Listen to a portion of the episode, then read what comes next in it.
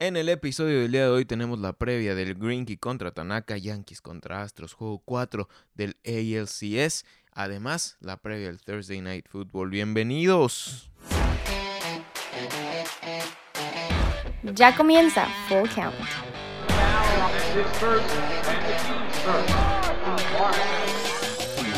Muy, muy, muy, muy, muy buenas tardes, días o noches. Tengan todos ustedes, sean bienvenidos a un nuevo episodio de Full Count. Mi nombre es Jorge Rivera y estaré hablando, como siempre, de deportes con ustedes por unos minutos.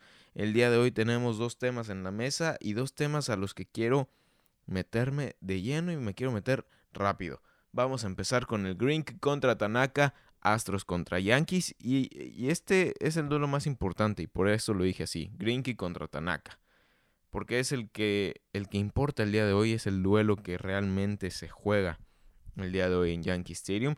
Y es que creo que quien cometa menos errores desde la lomita se va a llevar este juego 4, que es crucial para las aspiraciones de los Yankees. Y lo dije ayer, creo que hoy es su último rayo de esperanza, es el último rayo de esperanza para toda la organización de los Yankees y para toda la afición de los Yankees. Pero este rayo de esperanza sale de la mano de Masahiro Tanaka, que con sus días de descanso completos y con su historial en playoffs va a buscar tener una salida a la cual nos tiene acostumbrados en estas instancias. Y es que Masahiro Tanaka tiene un ERA de 1.32 en 7 salidas y 41 innings lanzados en playoffs. Con este ERA se coloca pues en, la lista del top, en el top 4 de pitchers históricos con por lo menos 5 apariciones en postemporada y con los ERAs más bajos, solamente detrás de Sandy Koufax, Christy Mathewson y Stephen Strasburg, que ya está esperando a uno de estos dos equipos en la serie mundial y me parece que habrá abrir el juego número uno. Y la verdad es que no sorprendería que Tanaka domine el día de hoy a los Astros. Si bien eh, el picheo abridor de los Yankees era la, pero la interrogante en estos playoffs. Tanaka ya silenció al lineup de los Astros, lo hizo en el juego 1, lanzando 6 innings completas sin recibir carrera y solamente recibiendo un hit. Creo que esta es la clave para los Yankees que buscarán también tener de nueva cuenta en el lineup a Giancarlo Stanton que está fuera por lesiones, como como siempre está fuera lesionado Giancarlo Stanton. Y pues sí, que con el día extra de, descanso buscarán tenerlo en el lineup para enfrentar a Zach Greinke, al quien ya le conectó un home run en el juego 1 de esta serie. Ahora, Aaron Boone dijo que no sabe si el estado de salud de Giancarlo Stanton va a ser el óptimo para esta para esta para este partido y también comentó que tampoco sabe si, eh, si, pues, va a estar listo para el partido. Ahora, también Boone dijo que Masahiro Tanaka tiene la habilidad de poner la bola en donde quiere y que con la salida que les dio en el juego 1 nota más ha confiado, confiado de su repertorio y pues confiado de la forma en la que ejecutó en ese juego 1. Ahora, vamos a hablar rápidamente de los Astros porque pues esta para los Astros la misión está sencilla. La misión es ganar este juego en Yankee Stadium que te abre la puerta a la Serie Mundial. Así de fácil. Si ganan hoy, no creo que los Astros fallen en llegar a la Serie Mundial. Y es que si pueden ganar un juego en donde Justin Verlander o Garrett Cole no lancen, los Astros tienen prácticamente cualquier serie ganada. AJ Hinch lo sabe y por eso declaró lo siguiente. Mientras más rápido podamos usar a nuestros mejores pitchers, mejor para nosotros. Y es que AJ Hinch no sabe qué hacer sin el one-two punch. Y creo que se ha demostrado a lo largo de esta postemporada. Sí, los Astros son un gran equipo y sí dominan muchísimo con Gary Cole y con Justin Verlander en la lomita. Pero sin ellos, los Astros se han visto como un equipo, pues, de playoffs. Un equipo que a diferencia de cuando lanzan Justin Verlander y Garrett Cole que se ven campeones de la Serie Mundial, sin ellos son un equipo de playoffs.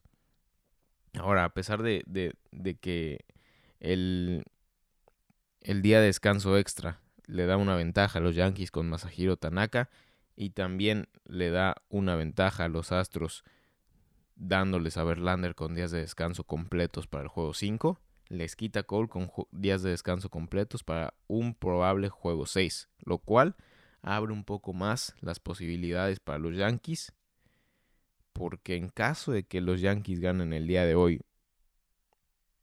y ganen el juego 5, podrían terminar las acciones en un juego 6 en contra de un lanzador que no se llama Garrett Cole. Que puede ser José Urquidi, el rookie de los Astros, o, pues no sé, un, juego bullpen.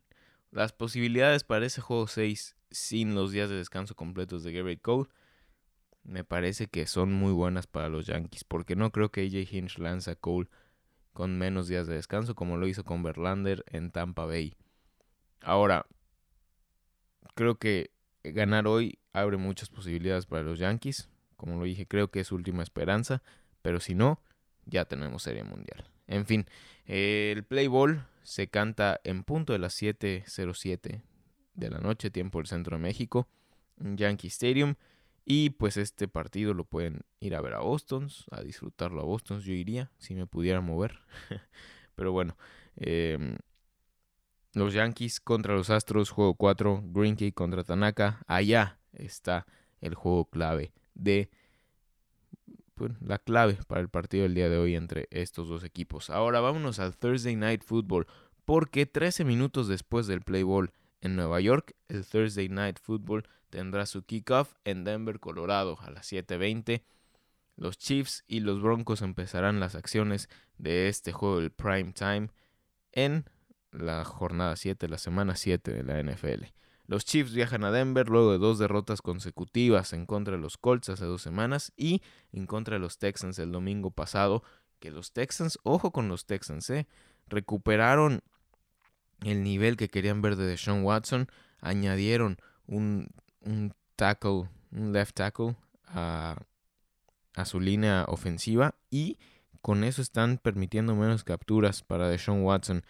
Eh, lo cual le da más tiempo para brillar y, más tiempo para fabricar jugadas, lo que hace mejores a los Texans en la NFL. Pero bueno, no estamos hablando de los Texans, de los Texans hablaremos el sábado junto con Sergio y Cacho. Pero bueno, eh, vamos a seguir hablando de los Chiefs porque no dejan de ser la ofensiva más peligrosa de la NFL a pesar de las dos derrotas consecutivas. Y tampoco a pesar de que el nivel de Pat Mahomes es muy diferente al de las cuatro primeras semanas de la temporada. Porque en las cuatro primeras semanas, cada pase promediaba 10 yardas para Patrick Mahomes. Tenía cuatro pases de touchdown, cero intercepciones y 127.8 de pase rating.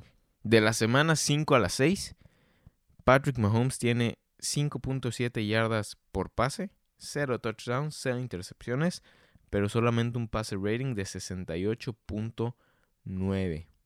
Lo cual me habla de un bajón de juego en, en, los Chiefs, lo cual me habla de que la línea ofensiva no está funcionando como funcionó las primeras cuatro semanas y que, que los Chiefs se, encuentran en, en, la primer debacle en la era Pat Mahomes. A pesar de esto, creo que esta ofensiva tiene los elementos para despertar en cualquier momento. Pero creo que ese momento puede que no llegue el día de hoy en primetime. ¿Por qué? Porque Pat Mahomes tiene un récord de dos victorias y cinco derrotas en juegos del primetime, ya sea Sunday night, Monday night eh, o Thursday night football. Ahora, del lado de los Broncos, las cosas ofensivamente tampoco están funcionando como deberían, porque tienen 15 partidos consecutivos sin hacer más de 25 puntos, lo cual es la racha más larga activa en la NFL. Pero del lado de la defensiva todo está funcionando súper bien. El trabajo que se está haciendo se está notando en los marcadores, ya que cuatro de los seis partidos que han jugado hasta el día de hoy se han decidido solamente por una posesión. Y esto los coloca en el top 10 de defensas en contra de los puntos y en defensas totales de esta temporada. A pesar de que Von Miller solamente tiene 2.5 sacks hasta ahorita y, y es la menor cantidad de, de sacks en, hasta la semana 6 en su carrera. Entonces, eh, Von Miller todavía tiene mucho potencial que explotar. Y pues la defensiva de los Broncos semana con semana se ve más sólida. La semana pasada derrotan a, a los Char... No, no a los Chargers. Hace dos semanas derrotan a los Chargers y la semana pasada, el domingo pasado de hecho, derrotaron en una sorpresiva victoria. La verdad es que creo que nadie se esperaba esta victoria de los Broncos porque, porque fue algo, pues sí, sorpresivo. Creo que no hay otro adjetivo para, para describirlo porque derrotan a los Titans. Y, y de hecho fue la primera victoria sin permitir puntos de los Broncos desde la semana 14 de 2017. Entonces la semana pasada sin duda alguna fue un motivo de festejo en Denver. Fue un motivo pues para, para decir que el proyecto de la defensiva por lo menos está funcionando. Ahora falta que Joe Flaco pueda, pueda darle algo más a esa, a esa ofensiva y generar pues por lo menos más de 25 puntos cada partido, ¿no? Ahora, y para cerrar este podcast y este tema, un fun fact entre estos dos equipos. Pat Mahomes tiene 64 pases de touchdown en 23 juegos de su carrera, la mayor cantidad desde 1950, durante los primeros 23 juegos. Los Broncos tienen 63 pases de touchdown en 54 juegos desde que Peyton Manning se retiró en 2016. Creo que han batallado bastante por encontrar un coreback confiable, por encontrar un coreback franquicia y no creo que Joe Flaco sea el indicado. En fin, esto ha sido todo por el podcast del día de hoy. Mañana platicaremos los resultados de estos dos partidos y también hablaremos del tema Veracruz en la Liga MX porque mañana inicia la jornada del fútbol mexicano. Mañana se supone que hay viernes botanero con el Tigres Veracruz, pero puede que el fútbol mexicano entre a huelga. Pero pues lo platicaremos mañana con más calma. Em, y sí, vayan a Boston a ver los dos partidos, les juro yo iría, porque pues, eh, son dos partidos buenos, me parece, si me pudiera mover. Eh, además de que ya estoy harto del, del encierro, pero bueno, eh, ustedes que pueden vayan, disfruten la buena comida, el buen ambiente y los buenos partidos que tenemos el día de hoy. Y ya, es todo. Nos vemos, nos escuchamos, me escuchan mañana. Adiós.